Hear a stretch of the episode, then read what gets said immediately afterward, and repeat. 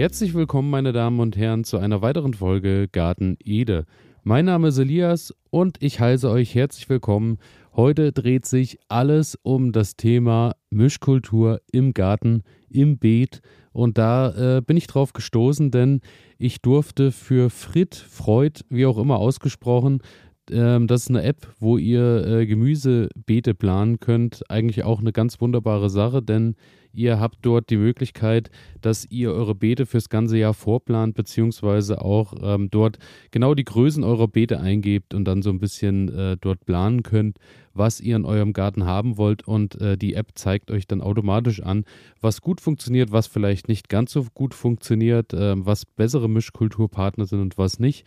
Und äh, bei, die haben auch einen Podcast und da bin ich auch äh, tatsächlich heute in einer Folge zu Gast, beziehungsweise die Folge kommt heute raus. Also wenn ihr Frit Freud eingebt, ähm, werdet ihr es finden, beziehungsweise ich werde es euch auch noch in die Shownotes packen, wenn euch der eine Podcast heute am Mittwoch nicht reicht. Daher, ähm, ja, habe ich, durfte ich äh, für die äh, auch eine Mischkultur äh, entwerfen, beziehungsweise habe ich dort zwei Beta angelegt mit meinen Lieblingsmischkulturen. es ist so, dass ich über die ganzen Gartenjahre doch schon viel probiert habe und auch viel äh, vorher prophezeit bekommen habe, was nebeneinander so gar nicht funktioniert und sich überhaupt nicht verträgt, wo sich dann am Ende für mich herausgestellt hat, dass es jetzt nicht so große Probleme gab, genauso wie Sachen, die sich sehr begünstigen sollten, sich dann am Ende aber auch nicht äh, besser gestellt haben als dieselben Pflanzen in anderen Ecken im Garten. Aber ähm, es gibt so zwei, drei Sachen, wo ich sagen muss, das hat sich bei mir wirklich hervorragend bewährt und äh, die möchte ich mit euch teilen. Und äh, da habe ich mich für zwei Beetformen entschieden. Und zwar zum einen äh, fruchtig und duftend, habe ich es genannt. Und das andere ist frisch auf den Tisch. Findet ihr auch bei Frit Freud äh, auf der Internetseite. Dort irgendwo äh, gibt es die Pläne, wo ihr so ein bisschen nachschauen könnt, was, ähm, was dort so äh, manche Leute veröffentlicht haben. Und da müsste das Ganze dann unter Garten Edis Mischkultur auch zu finden sein. Und zwar ist es so, dass ich mich entschieden habe, natürlich, wenn ihr schon länger dabei seid, ihr wisst es, meine Lieblingskombination Knoblauch und Erdbeere ist eine der Mischkulturen, die nicht sehr gut auf dem Teller zusammen harmonieren, aber im Beet umso besser. Und zwar habe ich mir da so ein bisschen Gedanken gemacht, äh, was man da vereinen könnte. Und äh, das Herzstück bildet natürlich, wie bereits erwähnt, die Erdbeeren und der Knoblauch. Und ich habe mich da entschieden für äh, drei Reihen Erdbeeren, wobei die Mitte eine äh, Sorte ist, die sich eher so mit größeren Früchten zeigt und daher auch besser zum Einkochen bzw. zum Herstellen von Marmelade und Co. Äh, eignet. Daher eher etwas, was so für den späteren Gebrauch ist. Und zwar ist das die Sorte Sonata die ihr dann auch, äh, dass ihr halt auch im Herbst und im Winter noch ein bisschen was haben könnt von euren Erdbeeren. Und ähm, die Außenstücke, die zwei Reihen der Erdbeeren habe ich belegt mit der Sorte Mara de Pois. Ihr wisst, äh, eine oder wenn nicht sogar meine Lieblings-Erdbeersorte, denn äh, die trägt mehrfach im Jahr. Ihr habt, äh, wenn es euch gut geht und das Wetter passt, könnt ihr wirklich von Mai bis in den November hinein manchmal noch sogar äh, Erdbeeren ernten. Und das ist halt so eine ganz tolle Nasch-Erdbeere. Daher habe ich mich für diese zwei Sorten entschieden und habe zunächst ähm, erstmal eine Reihe Mara de Bois äh, gelegt. Danach eine Knoblauchreihe, beziehungsweise da kommt dann die Mischkultur ins Spiel. Dann kommt nämlich erstmal eine Reihe Knoblauch Liubasha. Liobascha ist äh, der Knoblauch, den ich in diesem Jahr auch zum ersten Mal in meinem Beet habe. Und zwar ist es eine Sorte, die ähm, vor allem recht äh, üppig und groß wird. Also sprich, ähm, der braucht etwas länger, steht etwas länger im Beet, ist dafür aber recht gut lagerfähig. Also ihr habt dann einen Knoblauch, der auch eher wieder für die äh, spätere Zeit im Jahr dann äh, zum Snacken bzw. zum Verzehr geeignet ist. Und zum anderen habe ich den Knoblauch, ähm, nachdem dann wieder eine Erdbeerreihe kommt mit der Sonata, wie eben erwähnt, kommt dann die Knoblauchreihe Sprint. Und Sprint ist eine wunderbare Knoblauchsorte, die äh, eben deutlich schneller wächst, wie der Name schon sagt, deut deutlich schneller reift.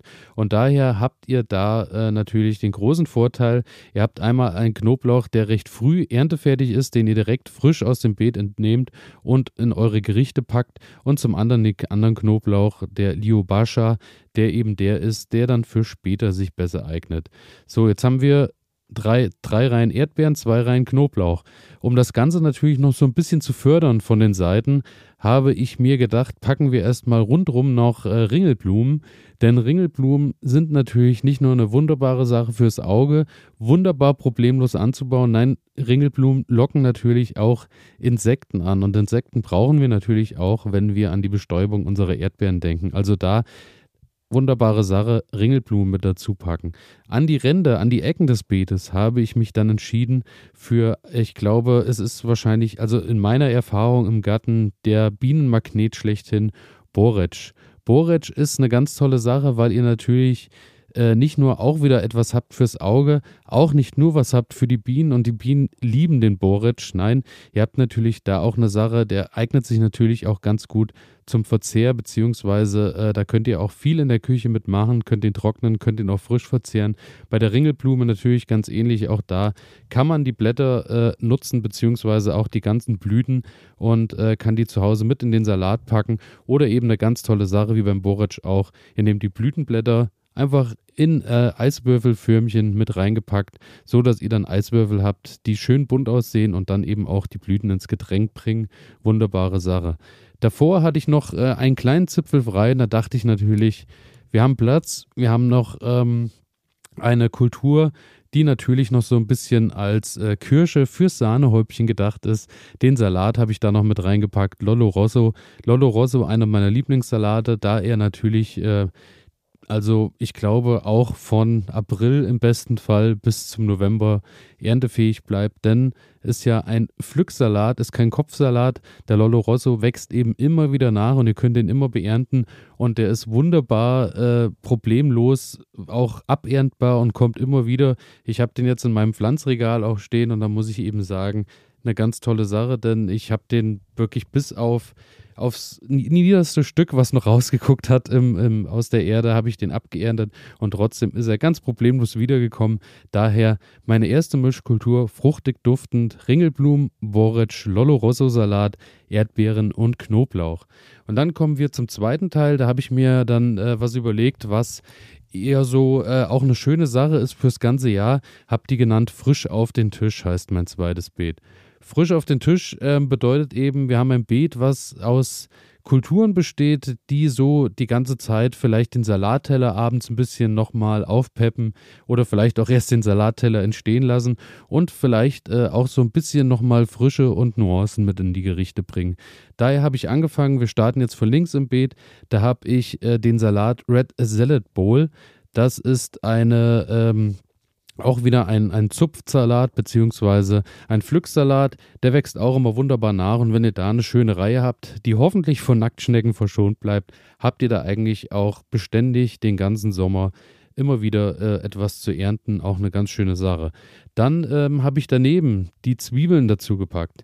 Zwiebel Red Baron. Red Baron ist äh, eine rote Zwiebel, ist glaube ich so meine Lieblingsrote Zwiebel geworden, meine Standardzwiebel, die ich eigentlich jedes Jahr ins Beet ausbringe. Wird nicht so ganz groß, hat dafür aber ähm, wirklich einen feinen, würzigen, süßlichen Geschmack. Äh, ist eine ganz gute Sorte, die hat sich bei uns eigentlich durchgesetzt.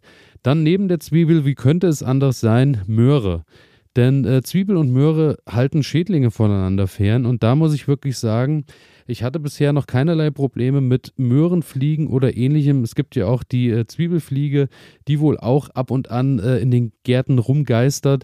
Da hatte ich noch nie Probleme mit Schädlingen. Daher diese zwei Kulturen haben äh, vielleicht da was abgewendet, was vielleicht gekommen wäre, man weiß es nicht. Aber ähm, bei mir immer bewährt Zwiebel und Möhren. Daher in der Mitte Herzstück Möhre. Daneben habe ich euch dann die Zwiebel Cuisse de Poulet. Ich hoffe, ich habe es richtig ausgesprochen. Das ist ja eine Schalotte, also eine wirklich äh, eine Gourmet-Schalotte, wenn man das so sagen kann. Die äh, bildet recht kleine, kleine Knollen. Also ihr habt dann wirklich keine, keine große Zwiebel, die ihr dann zu Hause habt. Habt äh, natürlich manchmal, wenn dann auch noch abgeschält ist, äh, ja, bei in schlechten Jahren auch gar nicht mehr so viel übrig. Aber die ist halt wirklich gerade äh, beim Frischverzehr oder angeschwenkt in Olivenöl wirklich ein absoluter Genuss. Also eine ganz tolle Sorte.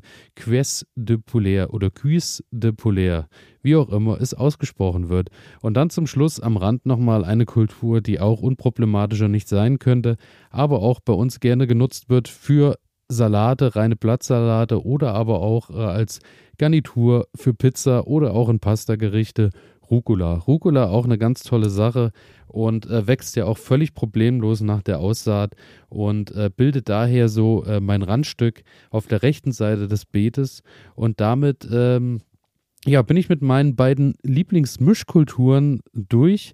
Das sind so die Vorschläge, die ich euch machen kann, wo ihr euch sagt, also wo ich sage, das kann ich rein Gewissens und ruhigen Gewissens empfehlen, was ihr zu Hause vielleicht ausprobiert. Ich empfehle euch, äh, ich empfehle euch, ja, ich äh, verlinke euch das Ganze nochmal in den Shownotes unten, so dass ihr direkt dorthin kommt und könnt euch das in der App oder auf der Früd-Seite, Früd-Seite nochmal angucken. Denn ähm, ja, dann könnt ihr euch da auch nochmal, denke ich, ein Bild von machen, weil wenn man das Ganze vor Augen hat, ist es vielleicht noch ein bisschen plausibler. Aber das meine beiden Lieblingsmischkulturen. Podcast, der heute rauskommt, verlinke ich euch auch. Bedanke mich fürs Zuhören. Freue mich natürlich wie immer, wenn, wenn ihr auf Folgen abonnieren drückt oder mir eine nette Bewertung dalasst. Und damit sage ich ciao und äh, ja, wir hören uns am Freitag wieder. Bis dahin. Tschüss.